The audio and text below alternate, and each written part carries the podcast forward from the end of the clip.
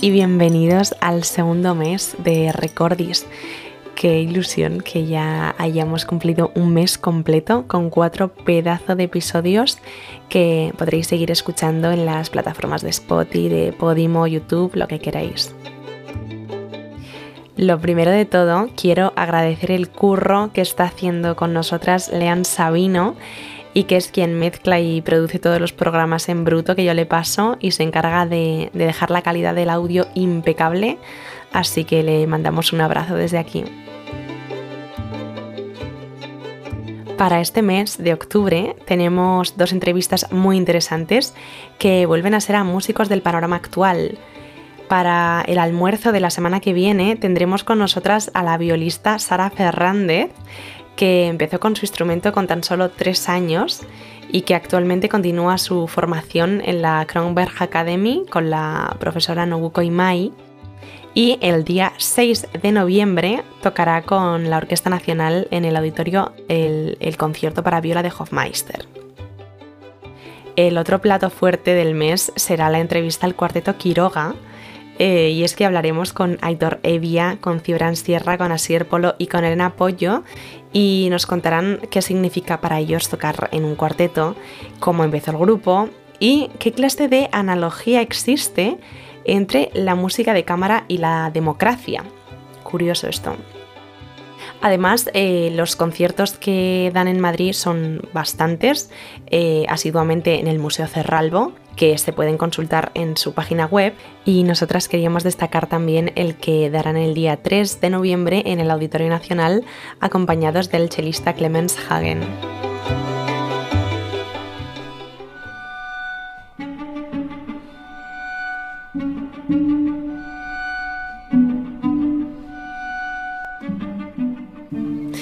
En las recomendaciones libreras tendremos al micro a Alba Varela Las Heras, que es la librera en la librería Mujeres de Madrid y que nos trae tres recomendaciones y un plus por si nos quedábamos con ganas de más.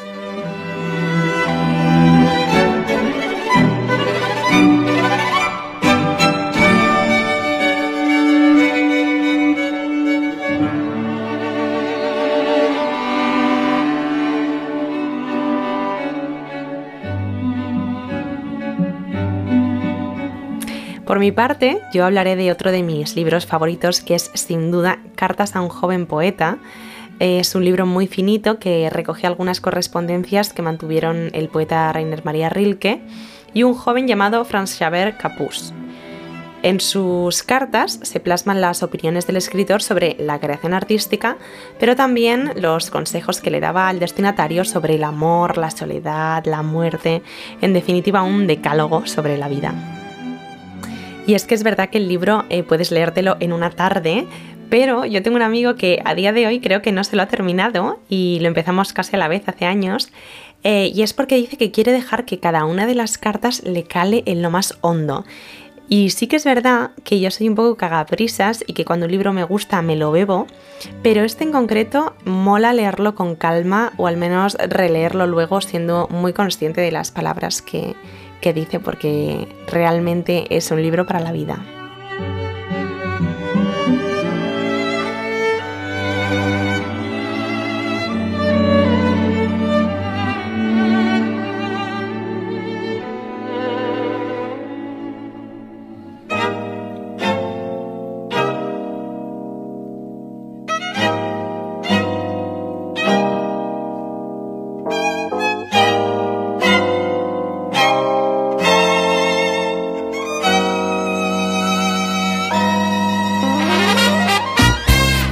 Sobre lo que se cuece en Madrid este mes, he de decir que no es poco. Por concretar algunas cosas, de música vienen el Cuarteto Casals y María Joao Pires, por decir algunos de los músicos que van a pasar por el auditorio.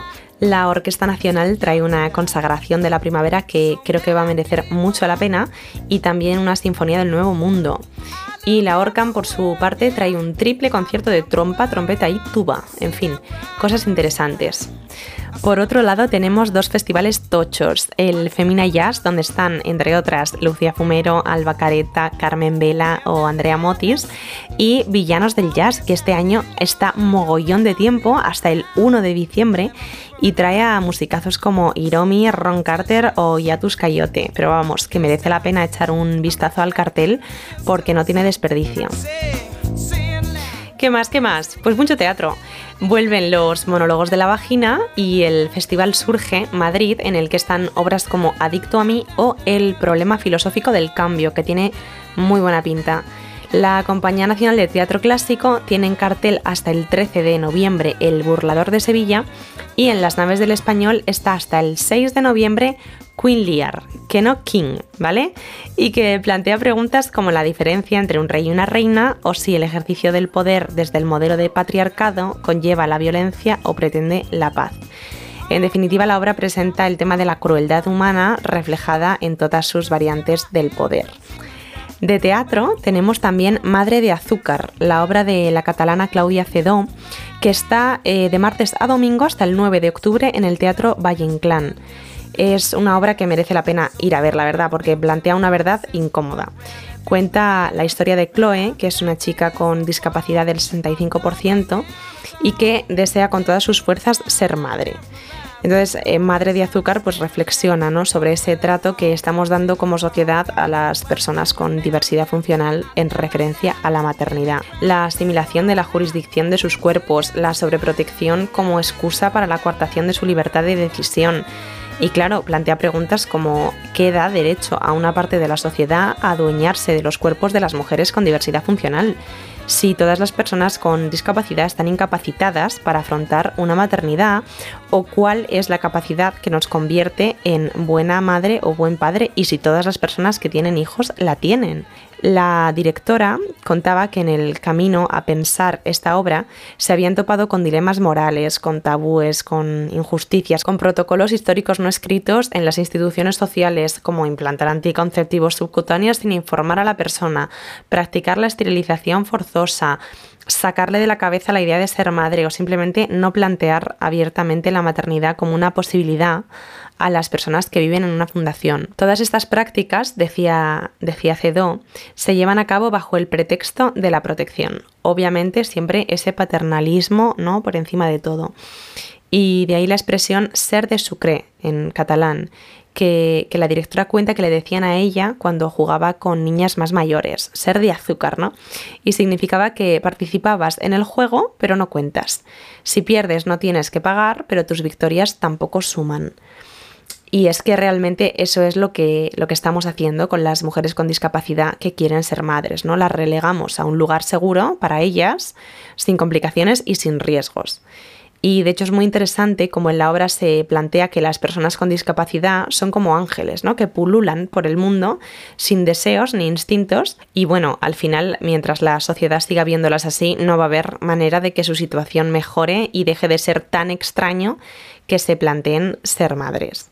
Pues nada, lo dicho, en el Centro Dramático Nacional hasta el 9 de octubre por nada más y nada menos que 12 euros a quienes sean menores de 30, o sea que súper asequible.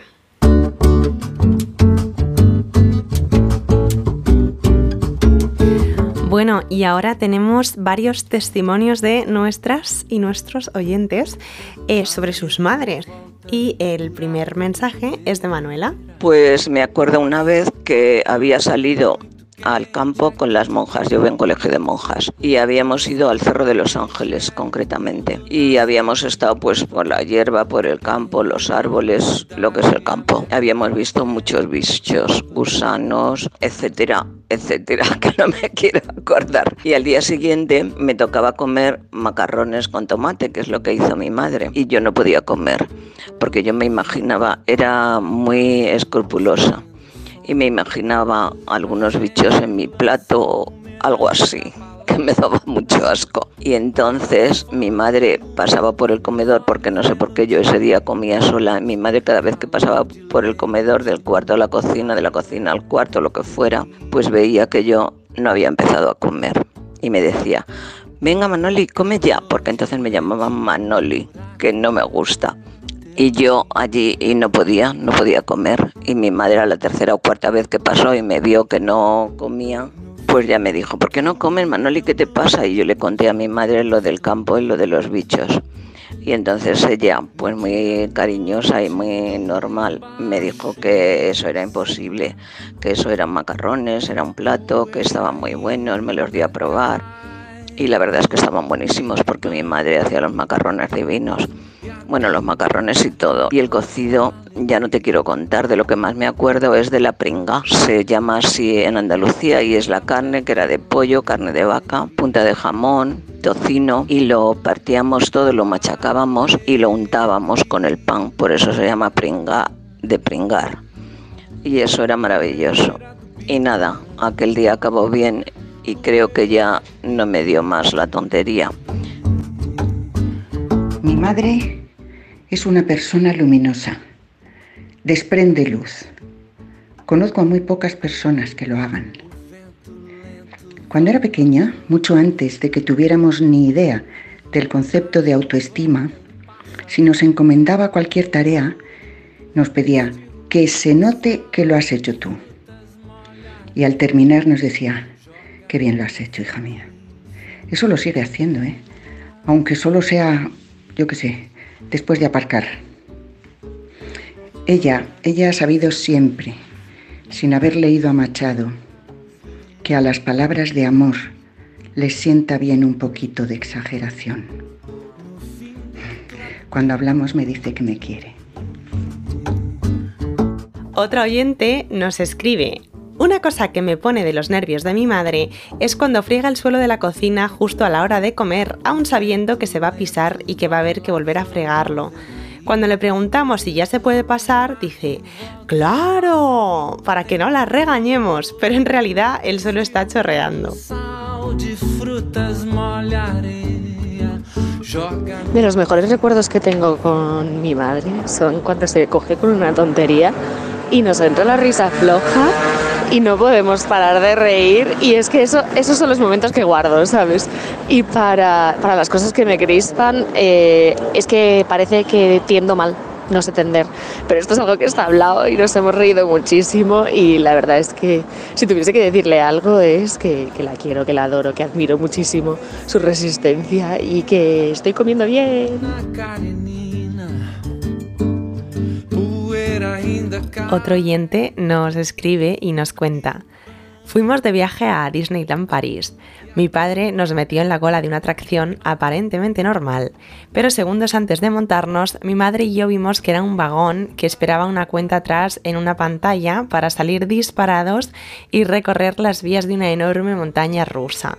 En ese momento nos miramos y salimos corriendo, literalmente apartando a los que estaban esperando en aquella fila.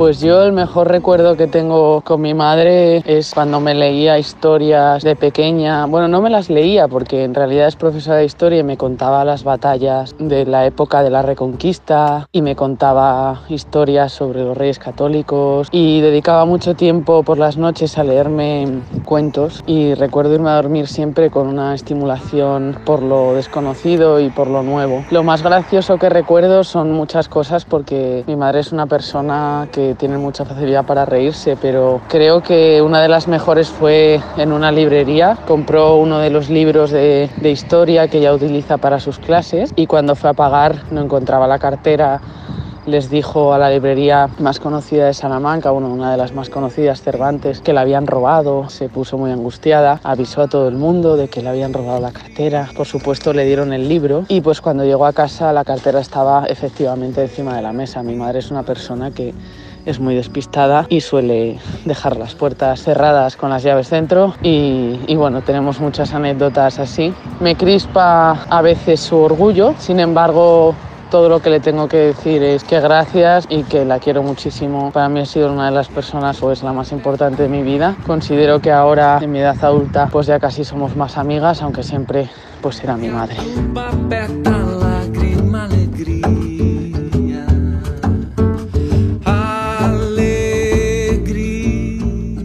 Y seguro que otro montón de recuerdos que guardamos de nuestras mamis que son maravillosas, pero de momento vamos a dejar los testimonios a un lado y vamos a por el poema del mes.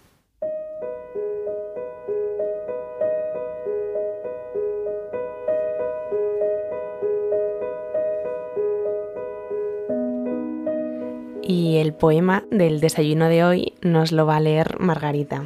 Eh, lo escribe una mujer muy comprometida con su país y con su tiempo, antifranquista, escritora en un mundo dominado por hombres y defensora del papel social de la mujer. Se le considera parte de la generación de la posguerra. No le gustaba que le encasillaran en un grupo poético y nunca quiso definir su poesía, aunque se la etiquetó como poeta social. Margarita Brel es mi madre y no podía faltar en este programa, eh, pero además es que es una maravillosa lectora, así que nos va a leer un poema que lógicamente va sobre las madres. Bueno, es un poema de Ángela Figuera Aymerich y espero leerlo muy bien para que ella me invite más veces. Bueno, el poema es una cosa muy seria. Serán las madres las que digan basta. Esas mujeres que acarrean siglos de laboreo dócil, de paciencia, que tristemente alumbran y consienten el robo y sacrificio de su cría. Serán las madres todas, rehusando ceder sus vientres al trabajo inútil de concebir tan solo hacia la fosa.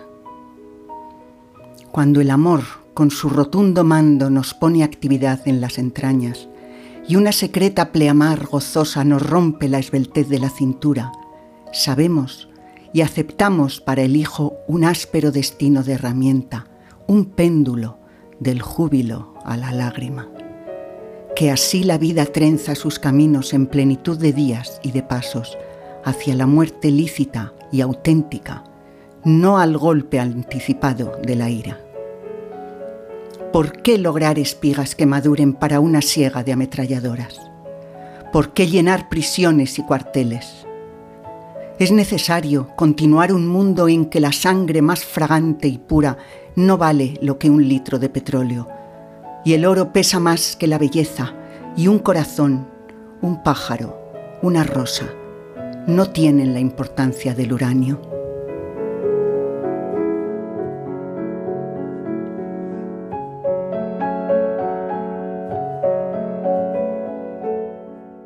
Una auténtica pasada de poema y una maravilla poder acabar así el episodio de Recordis de hoy. Así que nada más, nos despedimos hasta el próximo programa.